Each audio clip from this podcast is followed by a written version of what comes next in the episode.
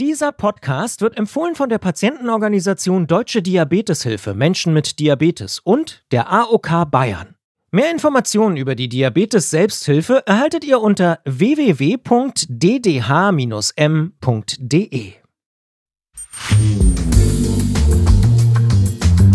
Der Zuckerdetektiv. Der Diabetes-Podcast von gesundheithören.de und der Apothekenumschau. Heute fangen wir mal mit einem kleinen Gedankenspiel an. Ich stelle eine Aufgabe und ihr beantwortet sie mit dem ersten, was euch in den Sinn kommt. Und ich wette, ich kann eure Antwort erraten, auch ohne sie zu hören. Hier ist die Aufgabe. Denkt an ein Diabetesmedikament in Tablettenform. 3, 2, 1.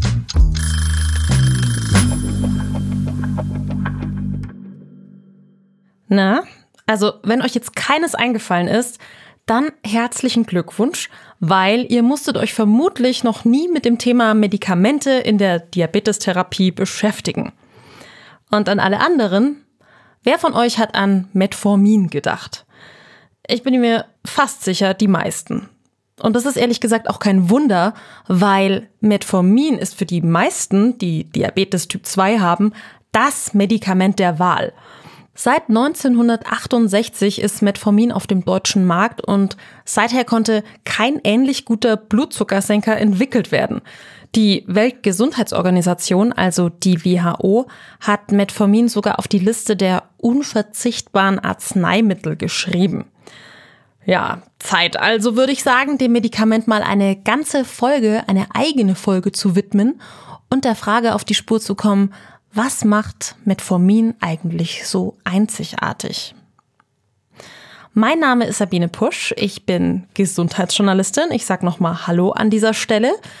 Und an dieser Folge, da habe ich nicht alleine getüftelt, sondern zusammen mit Katharina Klados. Sie ist Apothekerin, arbeitet in der großen Gesundheitsredaktion, die auch die Apothekenumschau und den Diabetesratgeber aus der Apotheke macht. Und kleiner Hinweis, Sie kommt nachher auch noch ins Studio, ihr könnt sie also hören.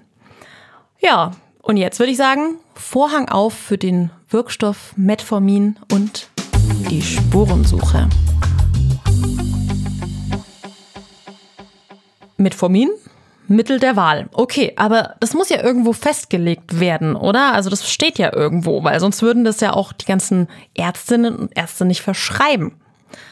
Tja, und durch die vielen Recherchen weiß ich zum Glück auch, wo ich das suchen muss. Und zwar in der offiziellen Leitlinie. So eine gibt's für jede Krankheit und die gibt einfach Orientierung, wie man Krankheiten diagnostizieren und behandeln kann. Also geballtes wissenschaftliches Wissen sozusagen, das über verschiedene hochwertige Studien nachgewiesen wurde. Und das, was man in der komplexen Medizinerleitlinie findet, breche ich mal kurz für euch runter, jetzt wo ich die Seite hier gerade offen habe. Also, es gibt zwei Schritte, die man nacheinander durchläuft. Schritt eins ist, ihr habt mit eurem Arzt oder eurer Ärztin abgesprochen, dass ihr erstmal versucht, euren Blutzucker zu senken, indem ihr euch gesünder ernährt, euch mehr bewegt, gegebenenfalls abnehmt, über einen Zeitraum von drei Monaten zum Beispiel. Das nennt man auch die nicht medikamentöse Basistherapie.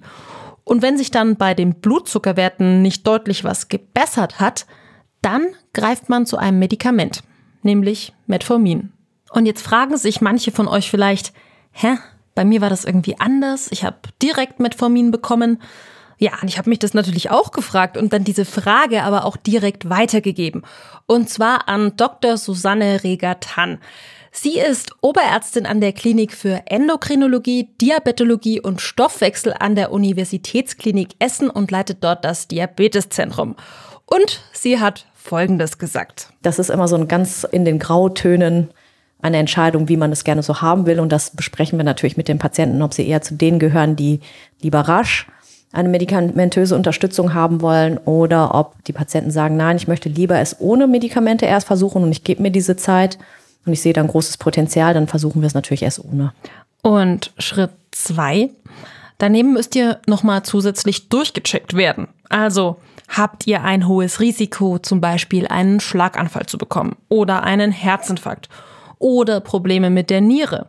Wenn da das Risiko nämlich hoch ist, dann gibt es manchmal auch noch ein zweites Medikament zusätzlich für euch. Übrigens auch der Fall, wenn Metformin zum Blutzuckersenken alleine nicht ausreicht. Welches das zweite Medikament dann aber ist, das entscheidet der Einzelfall. Warum muss das erste Medikament aber ausgerechnet Metformin sein? Nächste Spur also der Wirkmechanismus. Dazu gibt uns Dr. Regatan nochmal eine kurze Wiederholung, wieso bei Menschen mit Typ 2 zu viel Zucker, also zu viel Glucose im Blut ist, um zu verstehen, wo Metformin eigentlich ansetzen kann. Im groben Zügen ist es so, dass unser Glukosestoffwechsel oder dieses zu viel an Zucker im Blut natürlich daran liegt, dass wir Kohlenhydrate essen müssen. Wir brauchen das für die Energieversorgung. Das wird aus dem Darm aufgenommen. Das geht ins Blut und soll dann eigentlich in die Körperzellen weiter verarbeitet werden. Und zum Beispiel die Muskelzelle. Und dafür brauchen wir das Hormon Insulin. Das ist der Botschafter, der dieser Skelettmuskelzelle sagt, du, hier ist ganz viel Glucose im Blut, du brauchst das für die Energieversorgung zum Arbeiten, äh, nimm das auf. Und die klassische Problematik mit Typ 2 Diabetes ist aber, dass eine Insulinresistenz vorliegt. Das heißt also, die Körperzelle kann nicht so gut auf das Insulin hören und äh, deswegen verbleibt immer mehr Glucose im Blut, als dass es in die Skelettmuskeln geht. Und das Metformin verbessert es eben dieses grundsätzliche Problem der Kommunikation, also das verbessert die Insulinresistenz. Darüber hinaus führt das aber auch dazu, und das ist wahrscheinlich der größere Effekt, dass in der Leber weniger Zucker neu gebildet wird. Es wirkt sich wahrscheinlich gut innerhalb der Zellen auf unsere Kraftwerke, also die Mitochondrien der Körperzellen aus.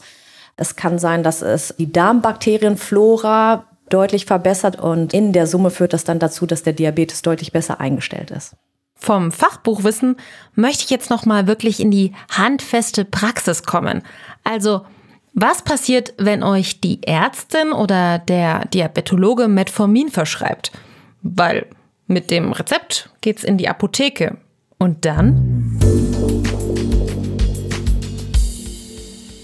So, und jetzt habe ich tatsächlich endlich mal Besuch im Studio. Das war ja jetzt durch Corona irgendwie nicht so wirklich möglich, aber jetzt ist es soweit. Und bei mir ist Katharina Klados. Sie ist eine Kollegin aus der Redaktion und sie ist aber auch ausgebildete Apothekerin und hat vier ganze Jahre in diesem Beruf gearbeitet, kennt sich also wirklich gut aus, weiß, was so über den Apothekentresen geht. Und jetzt ist sie eben Gesundheitsjournalistin bei uns in der Redaktion. Hallo Kathi, schön, dass du da bist. Hallo Sabine, ich freue mich auch. Wie oft ist es denn vorgekommen, so grob, dass die Leute Metformin wollten in der Apotheke? Das kommt täglich vor. Also Metformin geht wirklich täglich über den Ladentisch. Ich kann dir jetzt nicht sagen, wie häufig, aber mindestens einmal am Tag hatte ich so ein Rezept in der Hand. Ja, Wahnsinn. Und was gibst du denn den Leuten an Tipps, an Infos in Sachen Dosierung, Anwendung mit? Also einer der wichtigsten Tipps ist, dass Metformin mit oder nach dem Essen eingenommen werden sollte. Das reduziert einfach Nebenwirkungen, wie sie vor allem bei Neueinnahme entstehen können. Mhm. Das sind Magen-Darm-Beschwerden, vor allem Übelkeit, Erbrechen, Durchfall, auch Appetitlosigkeit. Und wenn man es mit oder nach dem Essen nimmt, dann ist diese Nebenwirkung im Normalfall geringer. Außerdem empfehle ich kein Alkohol dazu zu trinken. Mhm. Ähm, das versteckt nämlich auch die Nebenwirkungen. Und das sollte man grundsätzlich zu Medikamenten vermeiden, aber bei Metformin besonders. Mhm. Und bei älteren Personen hatte ich jetzt schon öfter mal das Problem, dass die diese großen Metformin-Tabletten nicht schlucken konnten. Und äh, alle, die auch Mühe damit haben, die großen Metformin-Tabletten, die darf man in der Mitte teilen. Da ist so eine Zierbruchrille. Das bedeutet nicht, dass jedes Medikament mit einer Bruchrille äh, geteilt werden darf, aber in diesem Fall darf man es, um einfacher die Tablette zu schlucken, sie teilen. Mhm. Die beiden Hälften haben dann nicht jeweils 500 Milligramm. Das heißt, man sollte nicht die eine Hälfte aufheben und später einnehmen, sondern wenn es 1000 Milligramm sein sollen, dann muss man auch wirklich beide Hälften einnehmen. Stichwort Dosierung, also wenn man ganz frisch, wenn man ein Metformin-Neuling ist, was muss man da beachten? Also vor allem für die Neueinnahme. Meistens verordnet der Arzt es schon so, damit die Nebenwirkungen so gering wie möglich sind.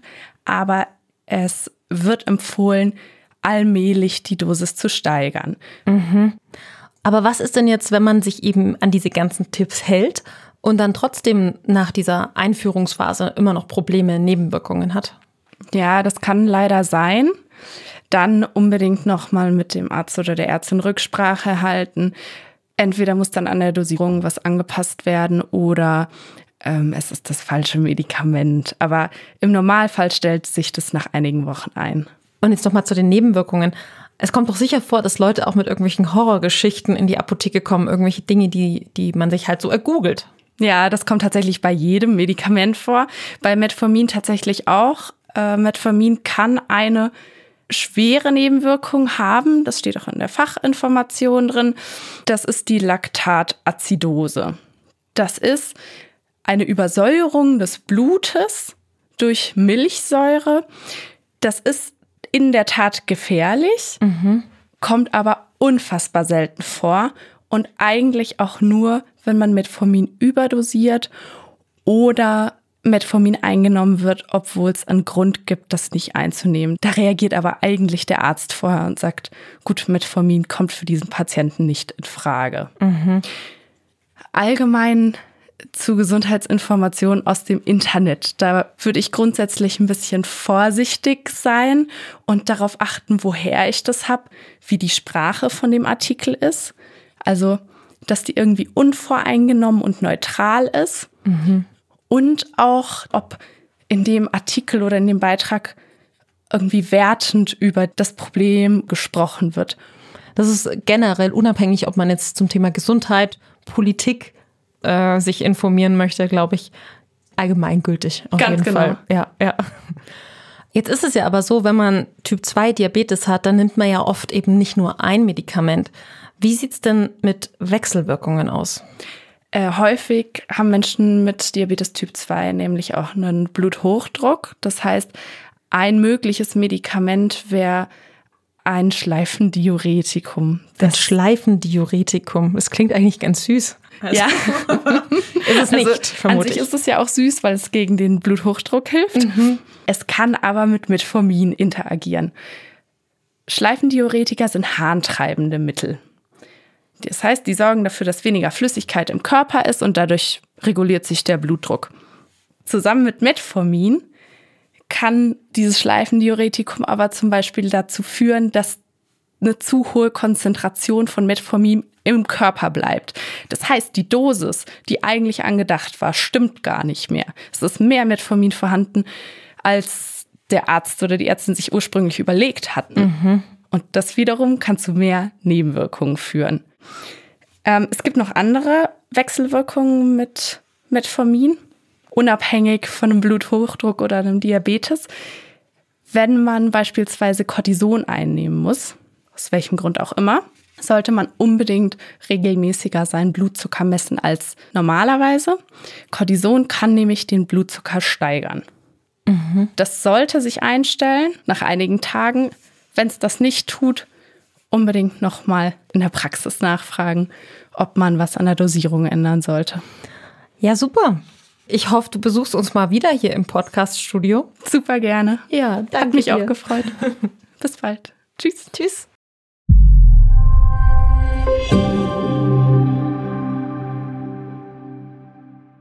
Hallo, ich bin Karin Seidler und ich arbeite im Team von Gesundheit hören. Das ist das Audioangebot der Apothekenumschau. Als Redakteurin recherchiere ich für verschiedene Podcast-Formate. Ich suche nach Themen, schreibe Skripte und Shownotes. Außerdem suche ich Gäste für neue Folgen aus und spreche vorher mit ihnen, damit bei der Aufnahme dann alles gut klappt. Mir macht es richtig Spaß, an den Podcasts für Gesundheit hören mitzuarbeiten, weil wir komplizierte Gesundheitsthemen verständlich erklären und Geschichten erzählen von interessanten MedizinerInnen. Falls ihr ein Thema habt, das euch wichtig ist und das wir unbedingt in einen unserer Podcasts aufnehmen sollten, dann schreibt uns gerne an redaktion.gesundheithören.de. Und wenn ihr unsere Arbeit mögt, dann lasst uns doch eine gute Bewertung da. Ich würde mich freuen.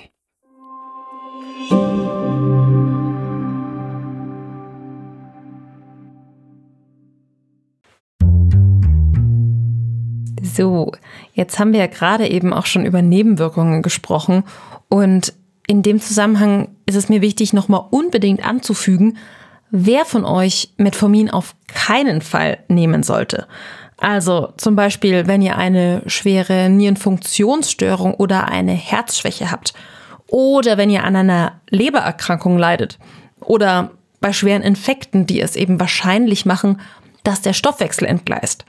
Oder, und das hatte Katharina ja eben schon erklärt, wenn ihr bestimmte Blutdruckmittel oder auch Diuretika nehmt, die harntreibend sind.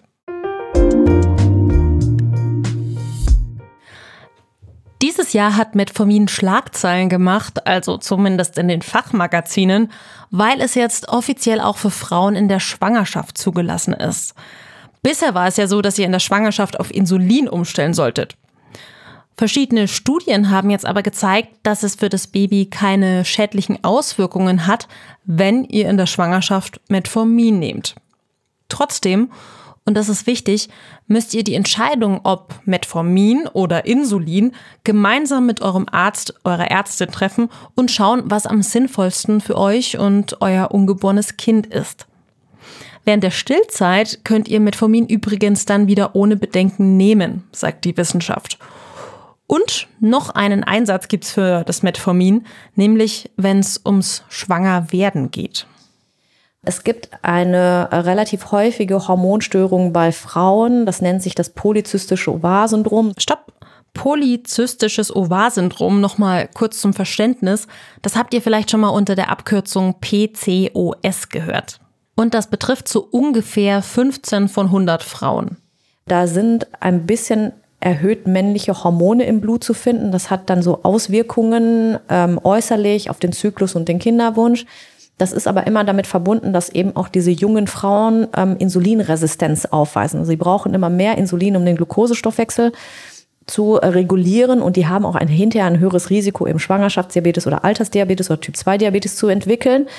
Und ähm, äh, bei den Frauen setzen wir das quasi schon routinemäßig seit den 90er Jahren ein und wir sehen da, dass wir die männlichen Hormone senken können, dass wir den Zyklus verbessern können, dass wir die Wahrscheinlichkeit für Schwangerschaft erhöhen, ne? dass wir auch äußerliche Veränderungen zumindest marginal verbessern können. Also wenn Patientinnen äh, unter Akne leiden innerhalb des PCOS, dann wird es damit auch deutlich besser. Ein Diabetesmittel, das beim Schwangerwerden hilft. Das ist ja schon mal ein super spannender Aspekt. Und das Thema Kinderwunsch mit Typ 2 Diabetes ist übrigens auch nochmal ein riesengroßes. Wenn euch das interessiert, dann merkt euch schon mal die Folge 10 vor. Da schaue ich mir das nämlich nochmal genauer an. Ja, und bei meiner Suche bin ich auf eine große Analyse von verschiedenen Studien aus dem November 2021 gestoßen.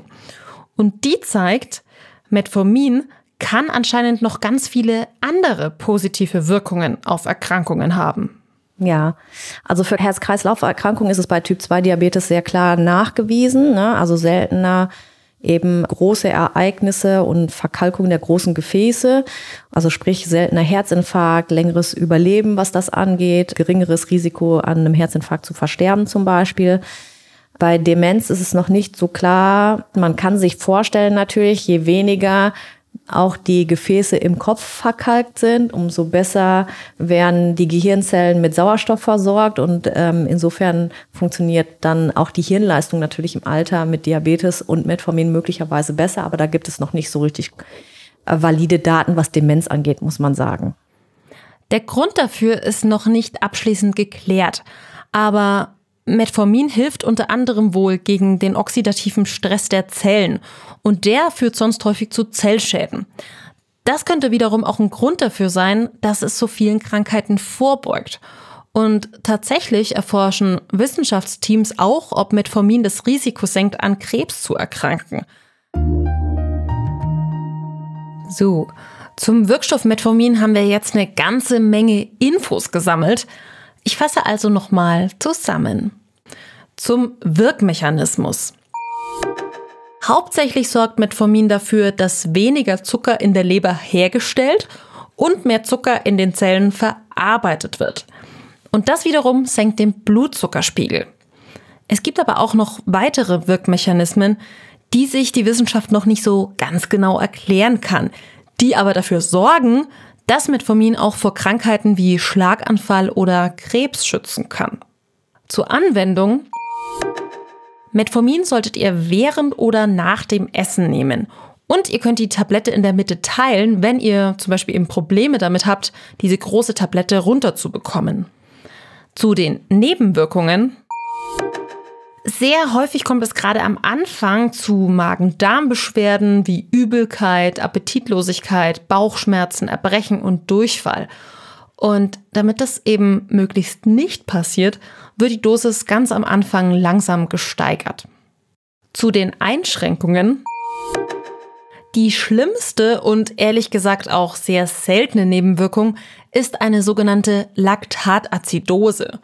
Dabei übersäuert das Blut.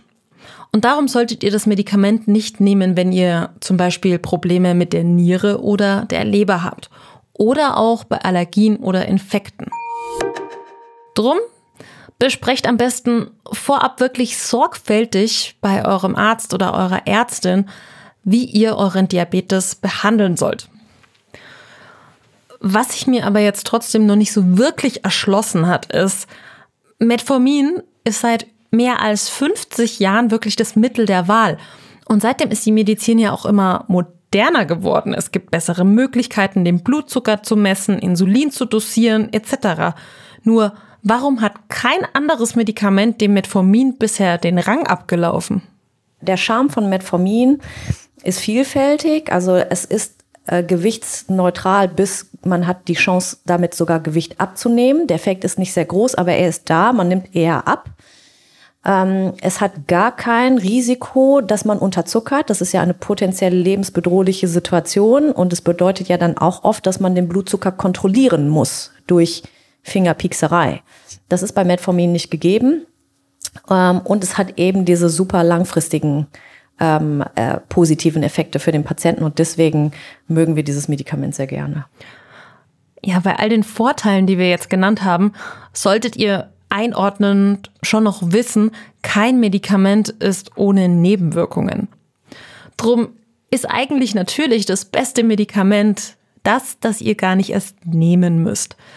Drum versucht, ob ihr euren Blutzucker nicht auch anders in seine Bahnen lenken könnt, indem ihr eben zum Beispiel eure Ernährung ein bisschen umstellt, auf viel Zucker und Kohlenhydrate verzichtet und äh, stattdessen mehr Gemüse und Vollkornbrot esst, indem ihr euch mehr bewegt, also, das sind ja auch schon so kleine Sachen oft. Öfter mal die Treppe nehmen statt den Aufzug. Oder indem ihr euch auch vielleicht ein sportliches Hobby sucht. Oder, und das ist so eine Sache, die habt ihr wahrscheinlich so das ein oder andere Mal schon von mir und auch von euren Ärzten gehört, indem ihr einfach auch ein bisschen Gewicht reduziert. Ja, und das war's jetzt schon wieder mit dieser Folge.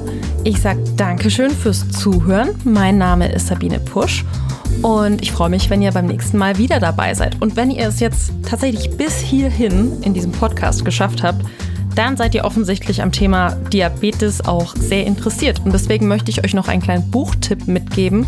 Und zwar das neue Diabetesbuch der Apothekenumschau mit dem Titel Die ersten 100 Tage mit Diabetes Typ 2. Also da kann man einiges lernen. Wir würden uns auf jeden Fall freuen, wenn ihr uns eine Sternchenbewertung da lasst. Das geht auf Apple Podcast und Spotify. Und egal wie, hören wir uns gerne wieder in zwei Wochen in der nächsten Folge. Da geht es ums Thema Sexualität und Diabetes. Bis dann.